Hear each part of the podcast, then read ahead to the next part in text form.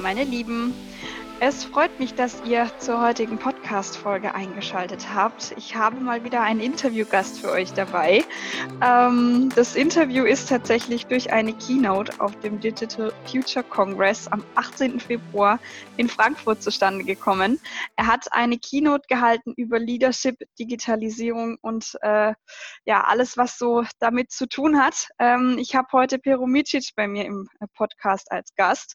Er ist ähm, Vorstandsvorsitzender der Future Management Group, äh, ist Dozent im In- und Ausland, Keynote-Speaker, Veranstalter von Seminaren äh, und eben häufig auch Gastredner auf Messen wie der, ähm, beziehungsweise Messen wie dem Digital Future Congress. Äh, Herr Micic, ich freue mich sehr, dass es geklappt hat und dass Sie heute mein Interviewgast sind. Freue mich auch. Hallo. Sehr schön. Ganz kurz, damit ihr noch wisst, worum es heute gehen soll. Leadership hat meiner Meinung nach sehr viel mit Vertrieb zu tun. Und ich glaube, ich habe mir da auch tatsächlich den richtigen Gast dazugeholt, um mit mir heute über dieses Thema zu reden. Es soll ein bisschen darum gehen, welche Leadership-Qualitäten es braucht, wie sich der Begriff Leadership, wie sich auch der Leader selber in den letzten Jahren verändert hat und auch in, Hinblick auf die aktuelle Krise, die wir alle durchmachen, die Corona-Krise, welche Eigenschaften es jetzt braucht, ähm, um tatsächlich Teams auch für die Zukunft fit zu machen. Aber, äh, Herr Micic, ich glaube, bevor wir einsteigen, wäre es ganz gut, wenn Sie selbst noch ein, zwei Sätze zu sich sagen.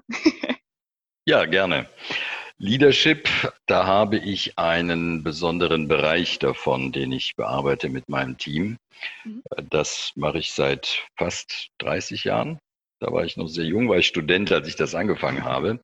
Bei mir geht es um Zukunftsmanagement, also um Umgang mit der Zukunft im eigenen Kopf und der Zukunft in den Köpfen des Teams. Mhm. Das heißt, wenn man heute führen will, wenn man heute Strategie entwickeln will und umsetzen will, dann braucht man ein Bild davon, wie die Zukunft sein wird und sein soll. Mhm. Und dieses Bild der Zukunft im Kopf das gilt es zu managen, das gilt es anzureichern, das gilt es in Frage zu stellen, das gilt es wirksam zu machen, um dann überhaupt führen zu können. Weil man muss Leute, die führen, eigentlich schon auch immer fragen, wo führen sie denn eigentlich hin? Wo führen sie ihr Team eigentlich hin? Und Führung ist ja eine, eine, ein Auslöser für Bewegung. Und Bewegung heißt, es braucht irgendeine Richtung und diese Richtung zu entwickeln. Also mit Mission, mit Positionierung, mit Vision, mit dem Purpose, Why und so weiter, mhm. wie man da heute alle Begriffe sich ausgedacht hat. Ja. Das ist unsere Arbeit bei der Future Management Group AG. Sehr schön. Also ich glaube, jetzt weiß auch tatsächlich jeder, warum Sie mein richtiger Ansprechpartner zu dem Thema sind. Sie haben ja vor 30 Jahren, haben Sie gerade gesagt, äh, angefangen an dem Thema Zukunftsmanagement zu forschen, daran zu arbeiten und da ja auch gewisse Maßstäbe zu setzen. Natürlich sind Sie kein Student mehr, sondern auch Sie haben es ja in Ihrer Karriere, äh, man sagt so schön, zu etwas gebracht.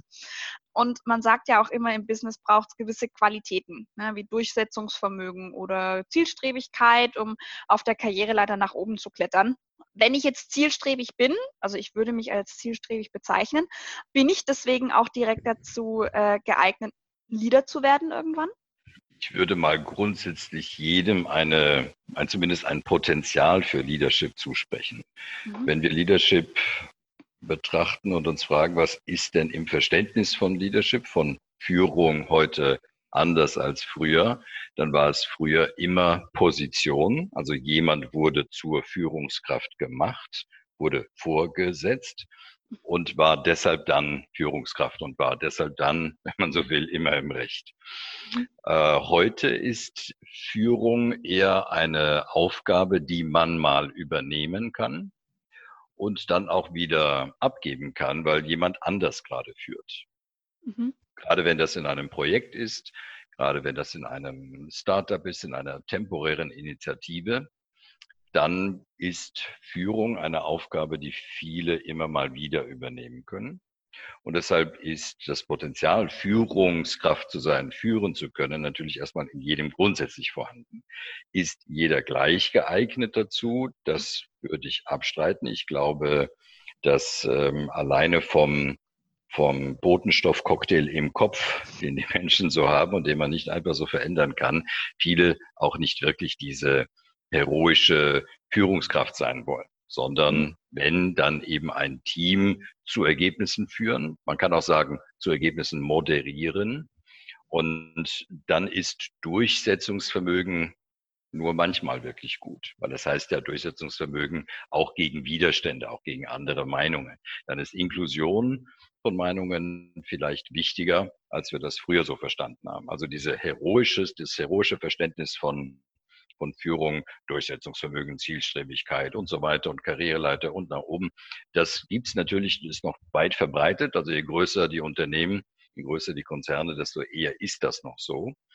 Das ist aber eben nicht das, was Zukunft ist. Äh, stimmt. Also ich weiß tatsächlich, äh, oder wenn ich von meinen Großeltern und auch von meinen Eltern mir die Karrieregeschichten anhöre, dann ist es tatsächlich dann doch ähm, etwas konträr zu dem, was ich selber erlebe und was man selber auch mitbekommt aus dem Freundes- und Bekanntenkreis und natürlich auch äh, aus der eigenen Historie.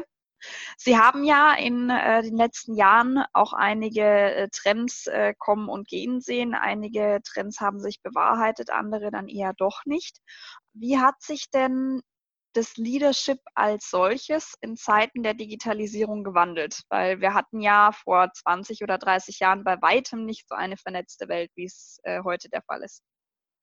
Der größte Wandel hat wahrscheinlich darin stattgefunden, dass Menschen in Organisationen über mehr Informationen verfügen, schneller über Informationen verfügen, einfach mehr wissen.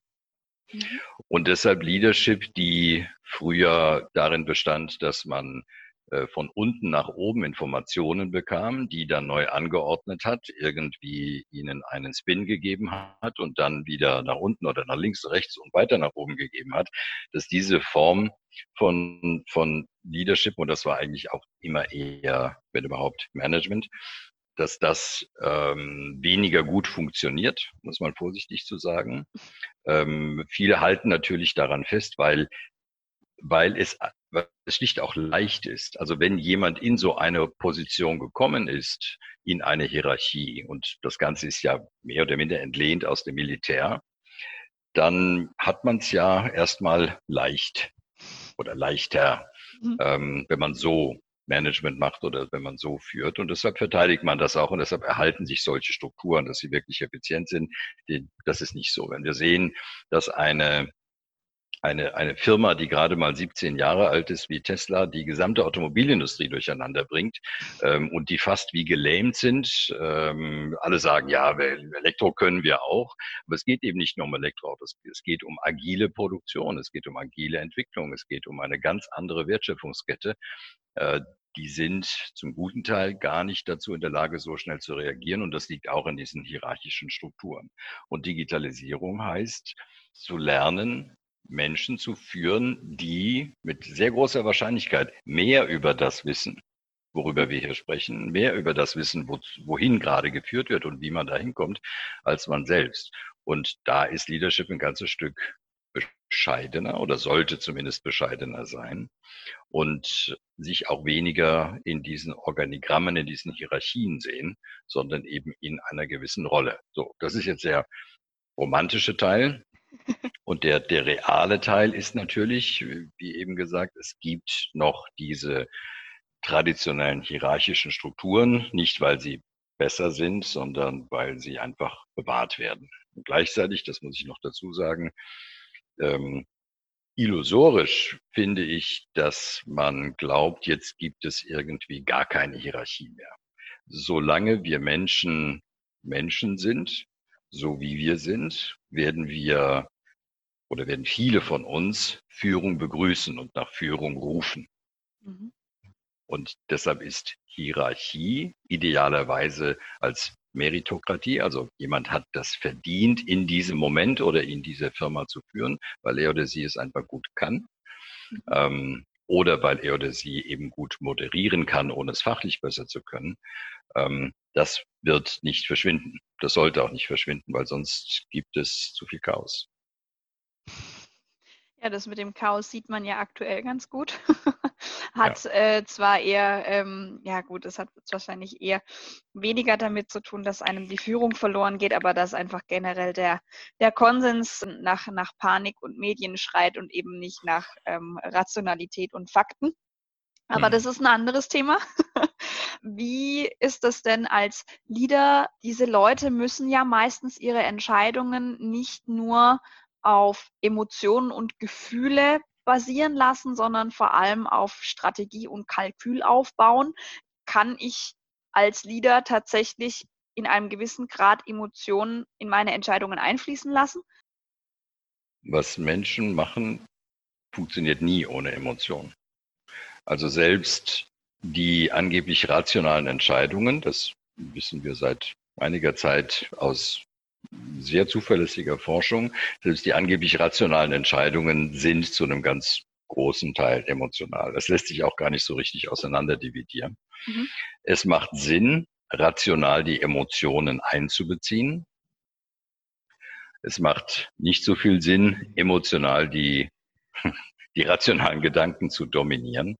Ähm, es, es macht beides Sinn, weil wir wissen ja, die, diejenigen, die sich führen lassen, die sind sehr emotionale Wesen. Und so ist es mhm. der Mensch, der eben führt, genauso. Deshalb lässt sich das gar nicht so auseinander dividieren. Es äh, tut gut, äh, jeweils die Stärken der beiden Seiten, wenn man es mal als beide Seiten sieht, ähm, zu verwenden. Emotionen heißt ja, es ist der Antrieb, den wir haben, um etwas aufzubauen. Also ja. wenn wir, jetzt bleibe ich mal bei dieser Firma Tesla, wenn man sagt, wir wollen die Welt äh, der Mobilität und der Energie nachhaltig machen und wir wollen diesen Wandel zu nachhaltiger Energie und nachhaltiger äh, Mobilität beschleunigen, dann ist es eine, eine rationale Aufgabe, aber auch eben eine emotionale. Nur deshalb gelingt es dieser Firma, die für Werbung keinen Cent ausgibt, dass 200 oder gefühlt 300 YouTube-Kanäle praktisch nichts anderes machen, als über Tesla zu berichten. Vollkommen, vollkommen kostenlos. Das sind ja. Menschen, die engagieren sich. Mhm. Und äh, das hat eben genau diese Kombination von, ich finde das cool, das ähm, finde ich richtig, das begeistert mich, da fühle ich mich wohl bei, wenn ich dazu beitrage. Und gleichzeitig kann man ingenieurmäßig nachrechnen, wissenschaftlich nachrechnen und beweisen, dass das sinnvoll ist. So, und diese Kombination braucht es. Wenn wir unsere, unsere Klienten bedienen und beraten, dann brauchen wir genau diese beiden, diese beiden Faktoren. Ein möglichst rationales Bild auf das, was die Zukunft bringt, weil es ist normalerweise emotional furchtbar getrübt. Alle mhm. wünschen sich eine bestimmte Zukunft, wie die Welt sich entwickelt. Äh, und das muss man möglichst rational machen, damit man sich eben nicht täuscht, damit man die Zukunft nicht falsch einschätzt. Ähm, zum Einschätzen können wir nachher noch sprechen.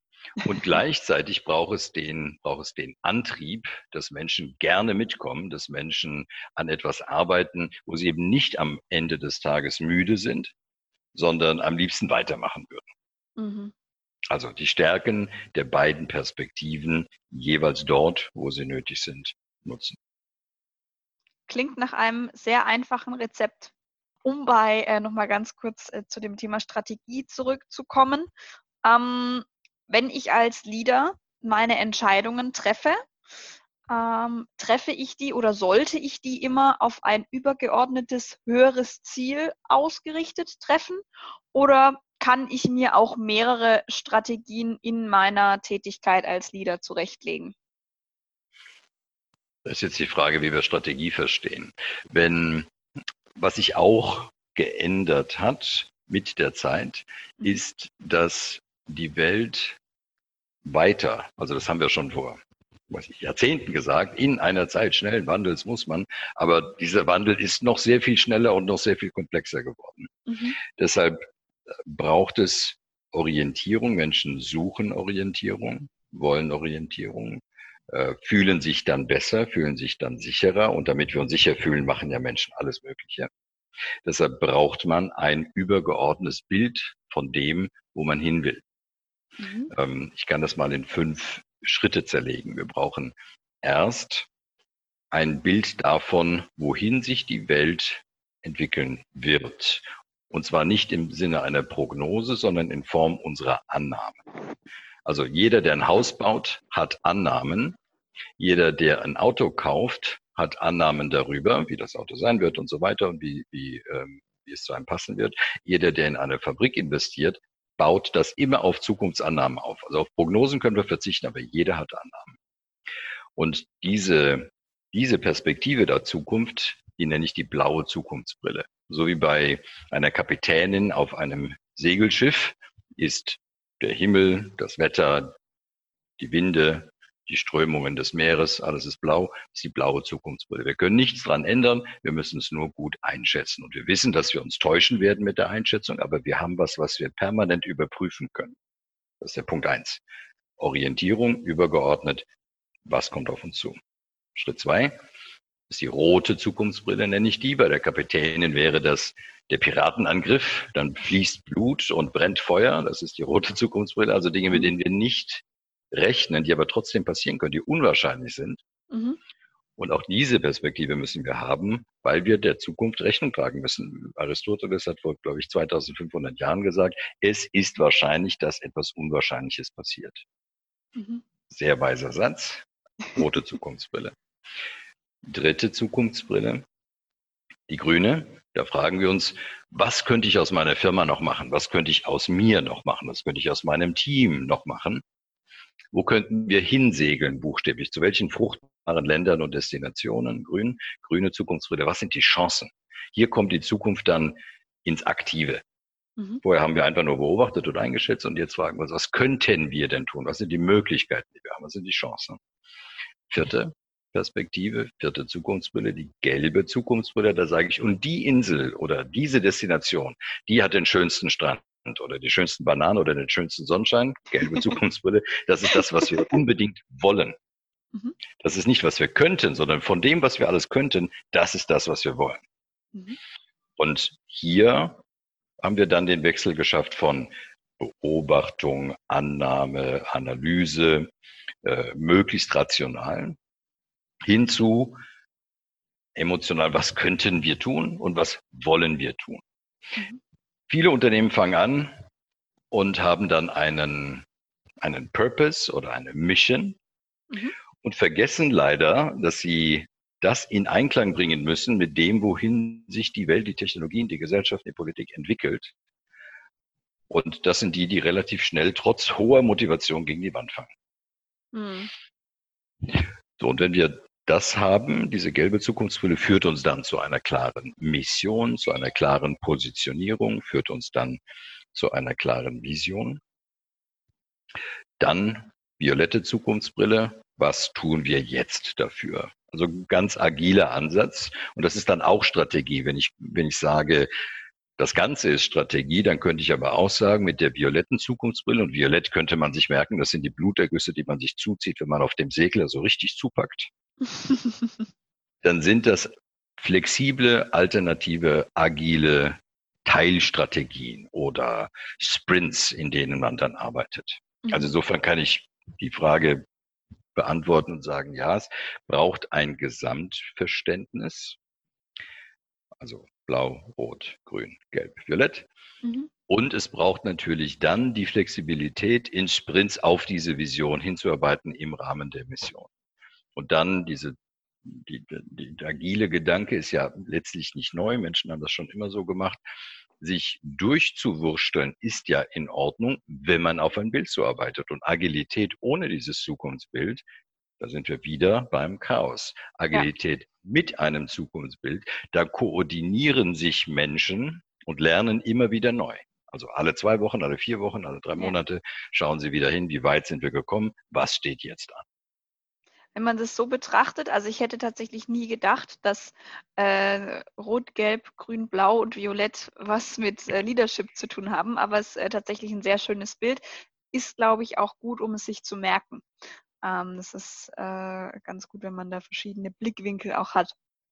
ja, weil die Zukunft, weil die Zukunft immer falsch verstanden wird. Ähm, die meisten Menschen verstehen Zukunft als entweder Prognose, so wird die Zukunft genau sein, Und mhm. das ist Unsinn, weil man die Zukunft nicht vorhersagen kann. Man kann Annahmen haben, die man permanent kontrolliert. Das ist vernünftig.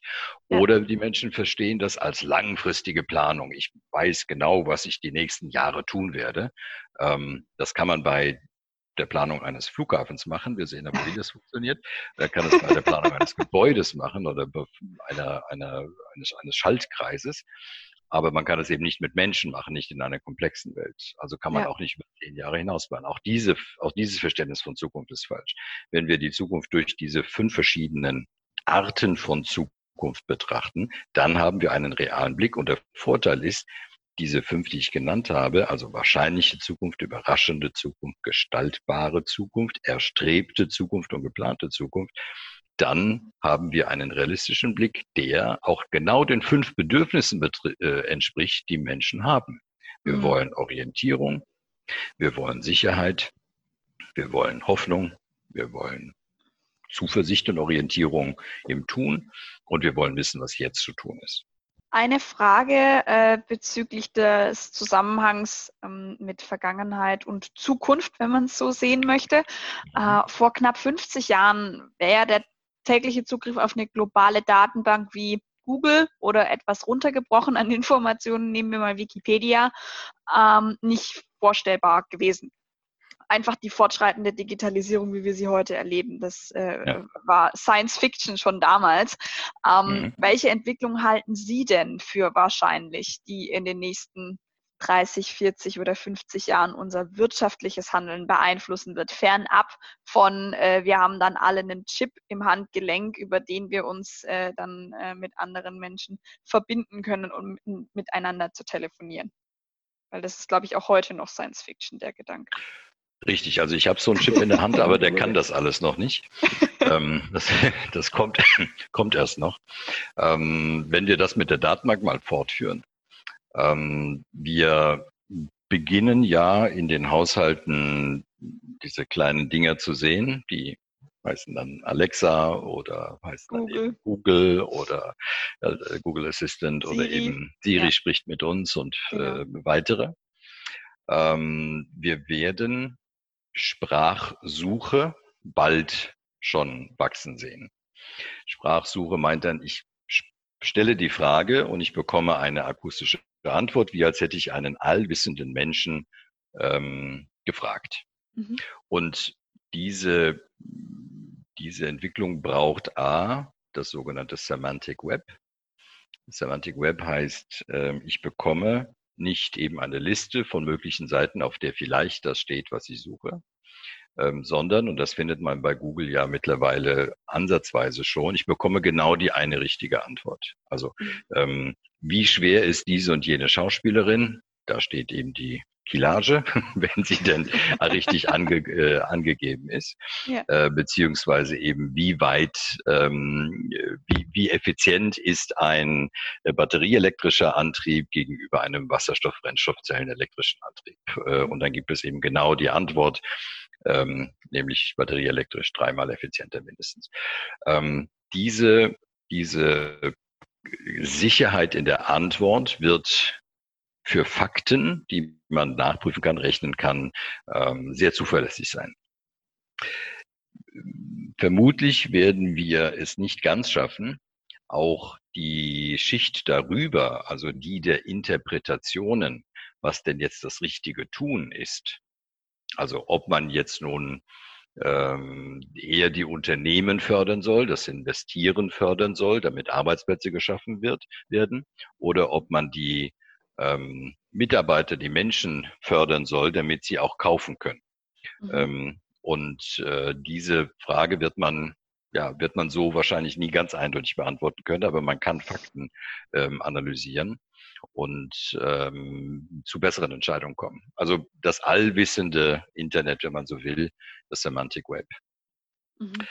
Ähm, das zweite, dieses, dieses, wenn wir mal bei den ganz großen Dingen bleiben, dieses Internet versteckt sich ja heute immer noch hinter Bildschirmen mhm. und ist praktisch flach in dieser Form. Ja. Und es kommt nach und nach zu uns in die Welt. Manche nennen das das Spatial Web, also das räumliche Internet. Mhm. Ähm, das heißt, dass wir durch die Welt gehen und die nötigen Informationen eingeblendet bekommen. Das ist nicht nur Mixed Reality, sondern da wird letztlich das Internet zu uns in die reale Welt kommen und uns überall helfen können, wo wir es dann wollen. Das, mhm. Es gibt ein, zwei ähm, Orte, an denen man praktisch Dörfer äh, gebaut hat für Alzheimer-Patienten, äh, die also alles wieder vergessen. Und diese Dörfer helfen ihnen, sich darin zurechtzufinden. Okay. Oder eine Firma in Berlin, ähm, Firma Ava, ähm, an der ich ein bisschen auch beteiligt bin, die ähm, analysiert beispielsweise die Geräusche an einem Bahnhof, ähm, an einem Flughafen. Ähm, gibt es da auffällige Rufe, auffällige Schreie, Schüsse? Laufen Menschen äh, in eine bestimmte Richtung? Also äh, Kameras werden äh, analysiert, äh, mhm. was auf Plätzen passiert. Gehen Menschen, gehen Einzelmenschen gegeneinander? Gibt es einen Kampf, einen Konflikt? Ähm, was hört man im Polizeifunk? Ähm, was äh, kann man in Twitter lesen? Fügt das alles zusammen und gibt uns dann ähm, auf dem Handy oder auf der Datenbrille dann die Information, Sicherheitsgrad deines jetzigen Standortes 88 Prozent. Oder unser Auto sagt uns dann, bist du sicher, dass du mich hier parken willst? 300 Meter weiter 300 Meter weiter ist ein bewachtes Parkhaus. Park mich lieber dort. Mhm. Hier geht's in ungefähr dreieinhalb Minuten ab. Okay. Also das sind so ganz große Linien und da könnte man natürlich ewig weitermachen, will vielleicht mhm. eins noch nennen. Ähm, das, was wir jetzt gerade erleben, Corona-Krise, ja. ähm, wenn man sich fragt, wie, wie kann man das für die Zukunft verhindern? Ähm, wenn man sich die Diagnostik anschaut, dann gehen wir ja heute noch, wenn man es traditionell macht, zum Arzt, zur Ärztin, geben dort unser Blut ab und irgendwie einen Tag, zwei später, wenn wir Glück haben, gibt es Ergebnisse. Und diese Ergebnisse sind aber ähm, eben nur eine Momentaufnahme.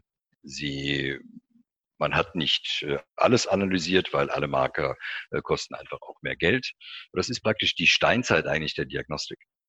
Dort, dort, wo wir hingehen, nach und nach. Das passiert nicht von heute auf morgen, aber wir werden das noch erleben, dass wir einen universellen Diagnostik-Chip bei uns haben, entweder in uns oder an uns, der Krankheiten im Blut erkennt, noch bevor sie ausbrechen. Mhm. Und dann hätten wir jeder für sich die Möglichkeit zu sehen, okay, ich habe jetzt äh, COV2-Viren, irgendwie ist das passiert Möglicherweise weiß man dann auch, äh, wie das passiert ist. Und ich kann mich jetzt selbst isolieren. Ich habe noch gar nichts, aber ich kann jetzt einfach mal zu Hause bleiben. Ich rufe an, sage Bescheid ähm, und jeder kann das tun. Genauso eigentlich mit ähm, Krebs, genauso mit äh, HIV, genauso eigentlich mit allen Infektionen, die wir so haben. Und das wird eine, ein, ein Quantensprung sein in der Bewahrung unserer Gesundheit. Mhm und auch in der Lösung für solche Probleme, wie wir sie gerade erleben, die ja eine massive Veränderung in unserem Leben bedeuten im Moment. Und so ganz zurück gehen wir in die normale Welt auch nicht mehr. Mhm.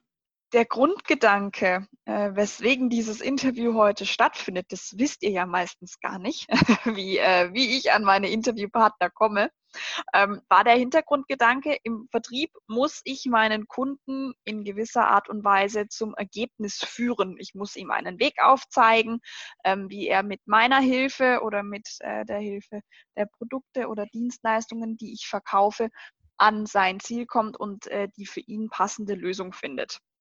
Wenn mhm. ich diese, ich führe dich zum Ziel Eigenschaft innehat, ist man dann ähm, oder zählt das als Leadership-Qualität? Würde ich mit Ja beantworten. Es ist natürlich auch ein Stück weit ähm, nicht nur Führungsqualität, sondern Verführungsqualität. Ähm, es ist dann schon anders als die klassische Leadership-Funktion. Aber Kunden, Klienten, Mandanten führen können hin zu einer Entscheidung, da gibt es einige Verkaufsexperten, die sagen, genau das ist Vertrieb.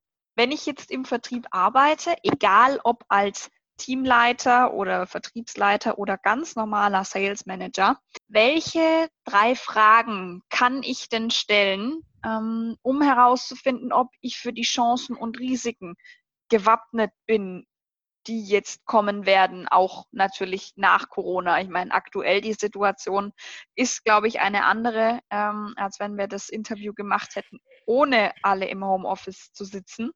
Aber mhm. ähm, hat das dann auch wieder was mit den, drei, äh, mit den fünf Brillen zu tun oder ist das dann nochmal eine andere Art von Fragen, die man stellen muss? Ja, man kann auf die Erkenntnis kommen, wenn man diese fünf Zukunftsbrillen verwendet. Äh, dazu gibt es übrigens auch äh, zwei YouTube-Videos auf meinem Kanal, da kann man sich das nochmal erklären lassen. Mhm. Aber wir können das schon, können das schon konkreter machen. Ähm, ich ich würde mit, mit der Kernfrage anfangen und vielleicht noch ein paar ergänzende Punkte nennen. Mhm.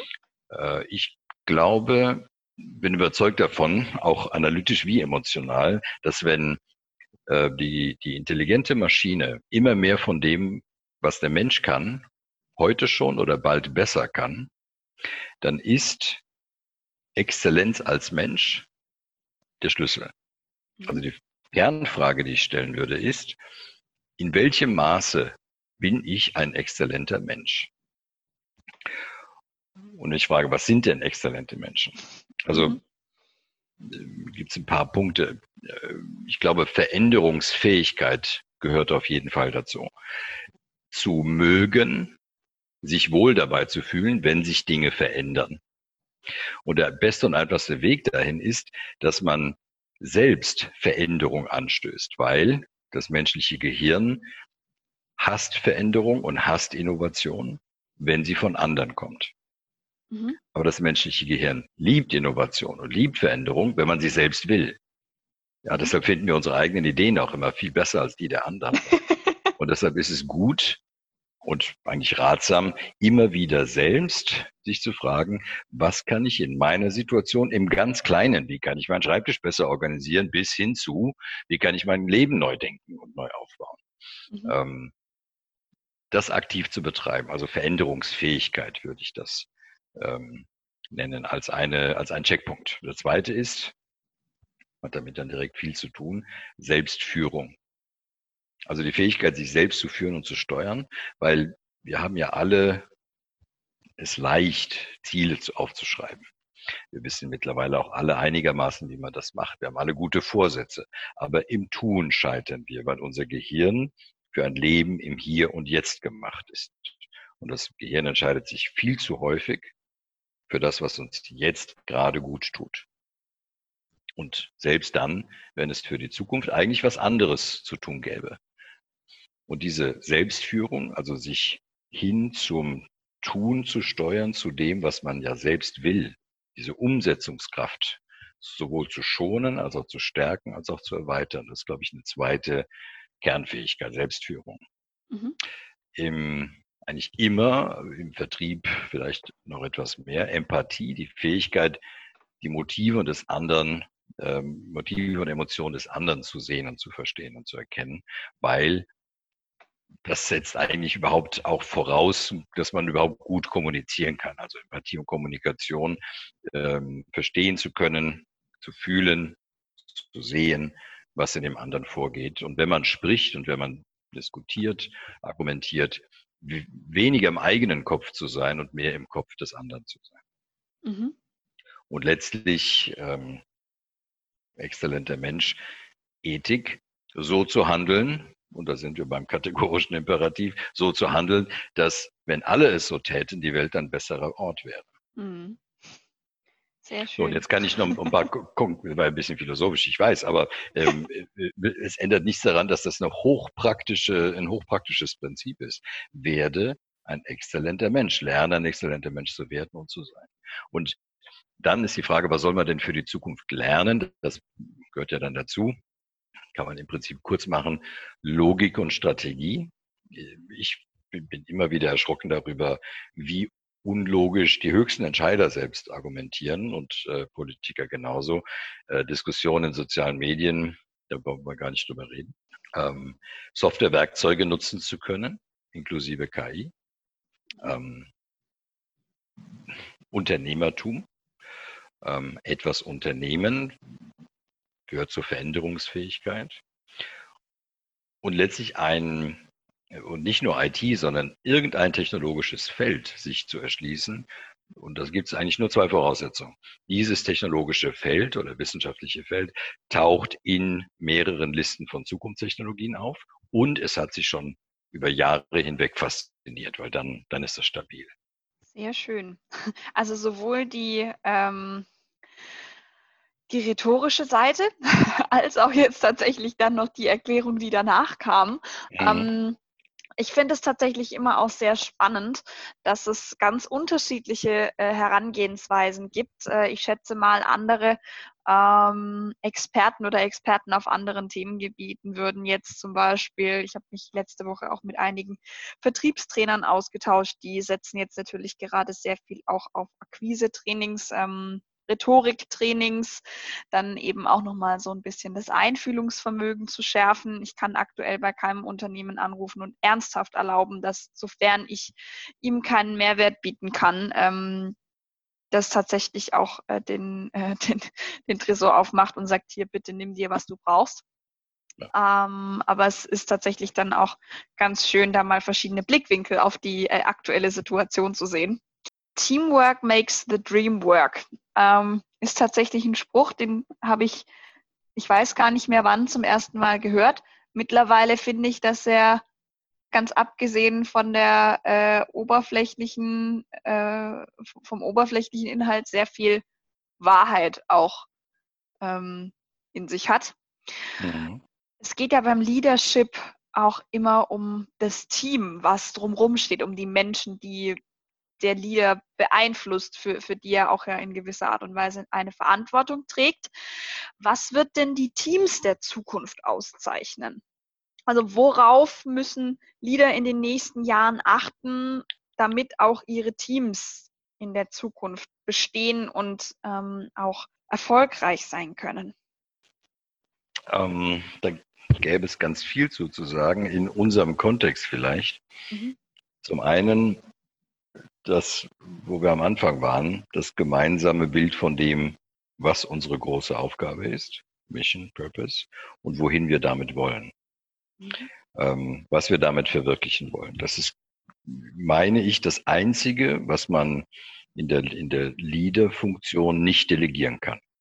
Mhm. Äh, das mit dem Team gemeinsam auf die eigene Initiative hin zu erarbeiten das ist die allererste und nicht delegierbare Aufgabe. Sonst ist man nicht in dieser Leadership-Funktion. Mhm. Das kann, das kann auch niemand von außen tun. Man kann äh, durch diesen Prozess immer ähm, nur selbst gehen. Und für mich definiert sich damit Leadership überhaupt. Ist nicht für meine Begriffe nicht delegierbar, dieses Zukunftsbild zu entwickeln. Und natürlich dann, das sind dann aber Binsenweisheiten, die Menschen mitzunehmen, die an diesen Aufgaben arbeiten können, die sich dafür begeistern, faszinieren und auch die Fähigkeiten dazu haben. Ähm, die Betonung von Team hatte ja auch ja, das eine oder andere auf und ab. Ähm, ich glaube, das Verständnis, dass, dass das Team zusammen dann die Dinge macht, hat zu sehr vielen Team-Meetings geführt an, an mancher Stelle. Und da muss man schon zur Erkenntnis kommen, die wesentlichen äh, Sprünge, die wesentlichen ja, Fortschritte in einem Projekt sind Ergebnis eines einzelnen Efforts, einer einzelnen Arbeit, einer einzelnen Mühe, die dann wieder zusammengeführt mit anderen. Also das sich von dem Gedanken zu verabschieden, das macht es immer das Team gemeinsam und wir besprechen das alles gemeinsam. Mein Kollege Herr Dück hat ja mal ein Buch geschrieben, das nannte er Schwarmdumm. Ähm, Sehr schön. Das, das, äh, das hat die, die etwas konträre These, dass wenn man dann im Meeting gemeinsam entscheidet, man oft die dümmeren Entscheidungen trifft, als wenn man das äh, in einem kleineren Kreise tut. Mhm. Ähm, aber das würde ich jetzt nicht generalisieren. Äh, ich mache das mit meinem Team auch so, dass wir gemeinsam entscheiden, dass wir zumindest mal alle Argumente hören. Und je nachdem, auf welcher Ebene diese Entscheidungen dann stattfinden, ist das tatsächlich eine schlicht demokratische Entscheidung oder es ist eben eine informierte, nicht so ganz demokratische Entscheidung. Mhm. Also worauf muss man in Teams achten? Ich glaube nicht, dass sich das wesentlich verändert, weil der Mensch sich ja nicht wesentlich verändert. Das geht immer ganz langsam.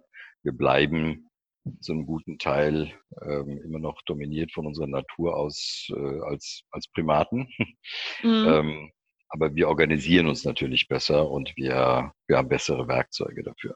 Das Buch Schwarmdumm, das packe ich euch mal unten in die Show Notes rein. Ich frage Sie natürlich auch später nochmal nach Ihrem eigenen persönlichen Buchtipp, aber ähm, mhm. ich, ich packe es mir später auch auf die Leseliste. Das klingt auf jeden Fall mal nach einem disruptiveren Ansatz äh, bezüglich der Meetingkultur. Aber ja.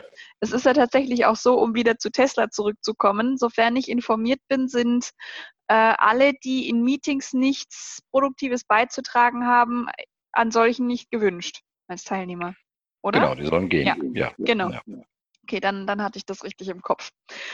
Man kann ja, glaube ich, aktuell in der Lage, in der wir uns befinden, Stichwort Corona, ähm, kein Gespräch führen, ohne auf das Thema zu sprechen zu kommen. Mhm. Ähm, deswegen jetzt ausgegebenem Anlass, welche Vorkehrungen ist, sind denn aus Ihrer Sicht, ähm, die in der Vergangenheit getroffen wurden, jetzt eine Stärkung für Unternehmen. Also auch im Hinblick dann auf eine neue Krise, sei es jetzt, ob, ob sie jetzt Corona heißt oder irgendwie anders. Ähm, welche Vorkehrungen sollten denn spätestens jetzt getroffen werden? Viele Unternehmen digitalisieren ja gerade auch einige ihrer Prozesse. Es wird gerade digitalisiert ähm, in einem Tempo, wie das über viele Jahre nicht gelungen ist. Das ist ähm, einer der eines äh, ja einer der Vorteile dieser dieses Ereignisses. Äh, und natürlich sind diejenigen, die sich digitalisiert haben, im Vorteil. Man kann den Friseur leider nicht so leicht digitalisieren, aber man mhm. kann es eben etwas mehr, als es die meisten tun. Äh, viele Menschen, die Ladenlokale haben äh, und sie jetzt eben geschlossen halten müssen, verkaufen gerade Gutscheine, verkaufen gerade ähm, über die Strecke. Ähm, sich da was einfallen zu lassen, ist natürlich unternehmerischer Drive. Ähm, wenn man aber sich an die digitale Kommunik äh, Kommunikation gewöhnt hat, wenn man ähm, auch in einem Einzelhandelsgeschäft äh, den Kontakt zu den Menschen wirklich aufgebaut hat, indem man sie zumindest mal als Fans, als Abonnenten auf einer äh, Facebook- oder Instagram-Seite hat, ähm, dann hat man da natürlich jetzt Vorteile. Das, was jetzt gerade zu tun ist im Wesentlichen, ähm, sind zum einen Erhalt der Gesundheit natürlich. Das ist offensichtlich. Äh, für Unternehmen Erhalt der Zahlungsfähigkeit. Da gibt es jetzt aus meiner Sicht erstaunlich großzügige Angebote, einfach auch deshalb, weil sie wissen, wie dramatisch die Situation ist, also Steuerstundung, Kurzarbeit und so weiter. Mhm. Ähm, Erhalt der Gesundheit, Erhalt der Zahlungsfähigkeit, Erhalt der Beziehungen zu Kunden und Lieferanten, präsent sein, miteinander reden, mhm. sichtbar sein und natürlich Erhalt der Betriebsfähigkeit. Ähm, Teams, äh, wenn es denn Teams sind, eben A, natürlich zu virtualisieren, sie auch, äh, wenn sie denn physisch zusammenkommen müssen, nicht alle zusammenzubringen etc. Ähm, ich denke, zwei Punkte müssen, müssen wir noch draufsetzen. Das eine ist Erhalt der Teamenergie. Da ja. bin ich dann wieder bei meinem Zukunftsbild. Ich glaube, dass wir gerade jetzt äh, neben all diesen kurzfristigen Maßnahmen ähm, 10, 20 Prozent der Zeit in der Leadership-Funktion einsetzen müssen, um dem Team eine Perspektive für die Zeit nach dieser Krise zu geben klar zu machen, es wird uns weiterhin geben und klar zu machen, dass wir jetzt A, B, C, D dafür auch tun und nicht nur hier gegen das Feuer kämpfen.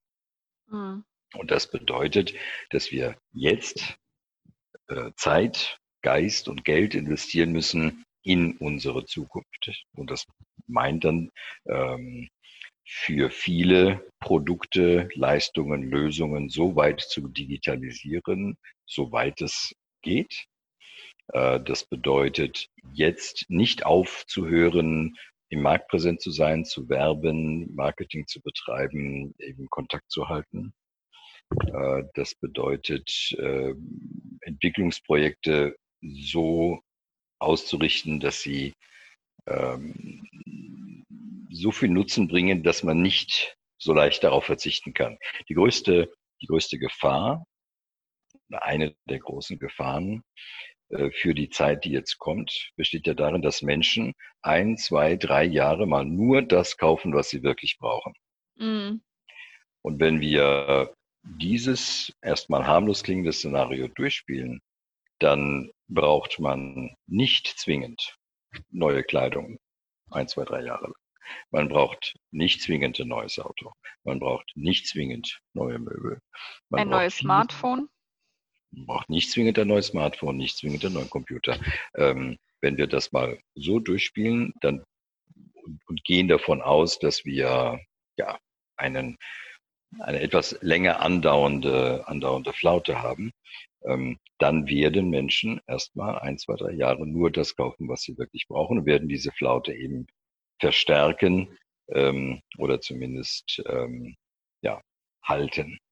Und deshalb ist wichtig, jetzt komme ich nochmal zurück auf Investitionen in die Zukunft, jetzt dafür sorgen, dass egal wie, ähm, wie die eigenen Leistungen und Produkte beschaffen sind, dass der, dass der greifbare Nutzen, dass die greifbare Wirkung von Produkten, Leistungen, Lösungen für Menschen äh, sichtbar ist, wertvoll ist, bezahlbar ist ähm, und auch kaufwürdig ist.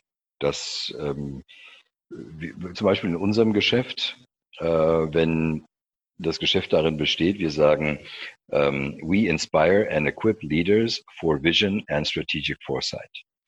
Ähm, das ist die Kurzversion unserer Mission.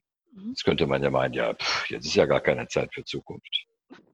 Dem ist natürlich nicht so, nur der Mensch neigt dazu, es so zu sehen. Und deshalb müssen auch wir unsere Leistung, unsere Lösungen ein Stück weit gegenwärtiger machen, im Hier und Jetzt nützlicher machen, damit wir auch unser Geschäft weiter pflegen können und weiter aufbauen können.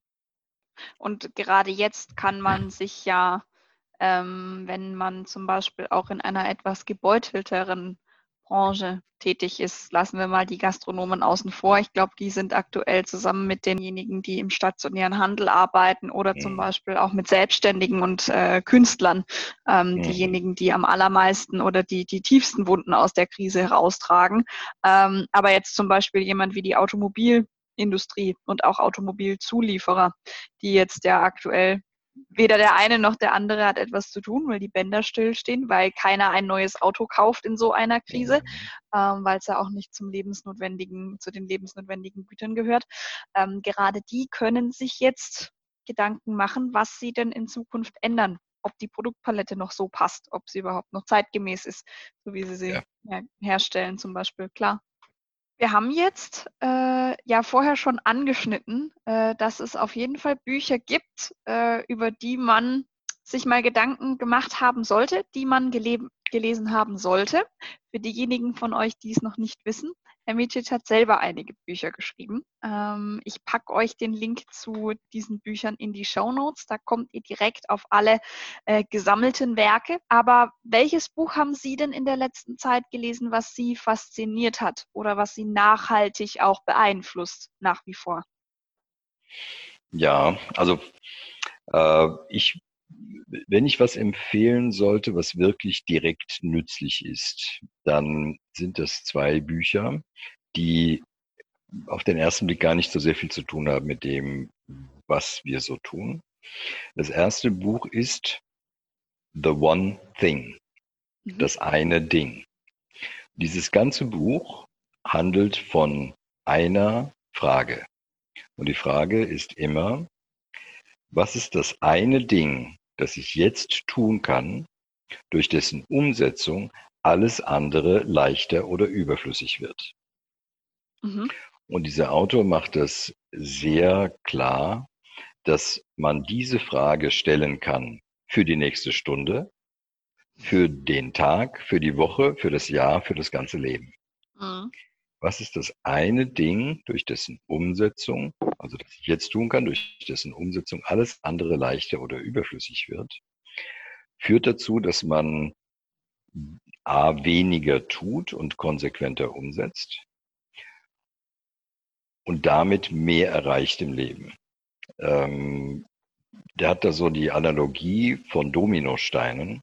Mhm. Und ein klitzekleiner Dominostein kann über eine ganze Kette hinweg einen riesigen Berg an Dominosteinen umwerfen, wenn man eben immer größere Dominosteinchen umschmeißt. Ja. ja und das, äh, was Menschen für Umsetzung brauchen, ist vor allem Fokus. Und dieses Buch führt dazu und das äh, Tolle daran ist, dass es äh, wirklich auf diese eine Frage ähm, runter reduziert werden kann. Mhm. Das zweite Buch, das kann man direkt anschließen.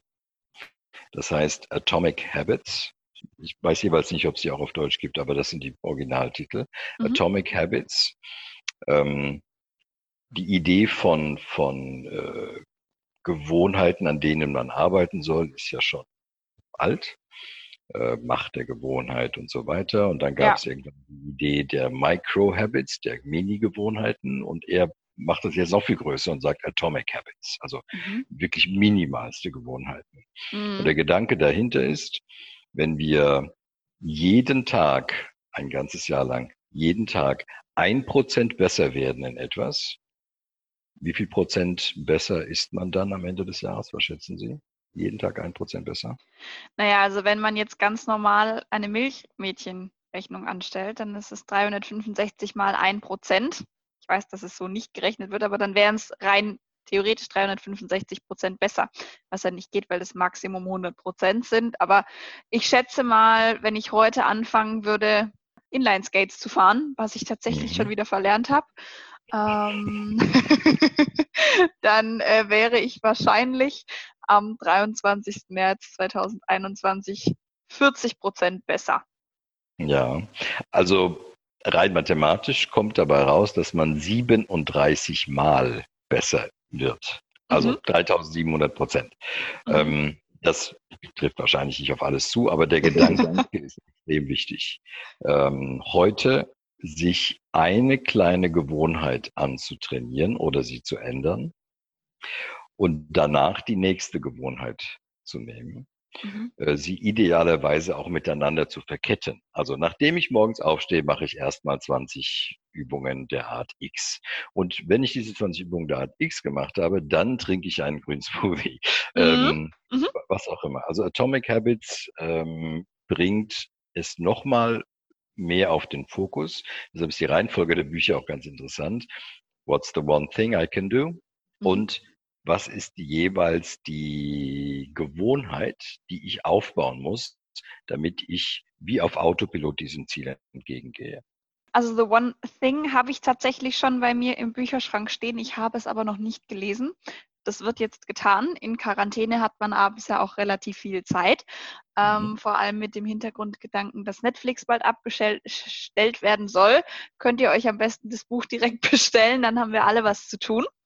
Mhm. Ähm, Herr Micic, an dem Punkt vielen lieben Dank, äh, dass Sie hier waren. Äh, für die letzte Stunde Gespräch kann ich mich wirklich äh, sehr stark bei Ihnen bedanken. Es äh, war sicherlich auch für euch der ein oder andere Input dabei der euch die Augen öffnet oder der dazu geführt hat, dass ihr jetzt nochmal ein bisschen anders über die Dinge nachdenkt. Wenn es jetzt tatsächlich irgendjemanden gibt, der mit Ihnen direkt in Kontakt treten möchte, macht man das dann am besten über Ihre Website oder Xing, LinkedIn? Was, was ist da am besten, wenn man noch Fragen an Sie hat? Ich glaube, LinkedIn wäre gut, mhm. wäre der direkte Weg. Das habe ich am stärksten im Blick. Und wenn man immer mal wieder eine Inspiration haben will, gibt's äh, einen englischen und einen deutschen Podcast dazu und einen englischen und deutschen YouTube-Kanal. Okay, dann äh, würde ich doch sagen, packe ich das auch alles in die Show Notes rein. Das heißt, ihr könnt da auch gleich ähm, euch den Kanal raussuchen, der euch am besten gefällt, der äh, für euch auch am besten funktioniert. Und äh, ja, dann wünsche ich euch eine super Woche. Kommt gut durch und äh, ich hoffe, ihr seid digital genug unterwegs, dass es für euch nicht allzu schwierig ist, äh, den Fokus zu behalten und gut zu arbeiten. Herr Micic, auch Ihnen wünsche ich eine super Woche und äh, vielen Dank nochmal, dass Sie da waren heute. Danke Ihnen, hat Spaß gemacht. Tschüss. Machen Sie es gut, ciao.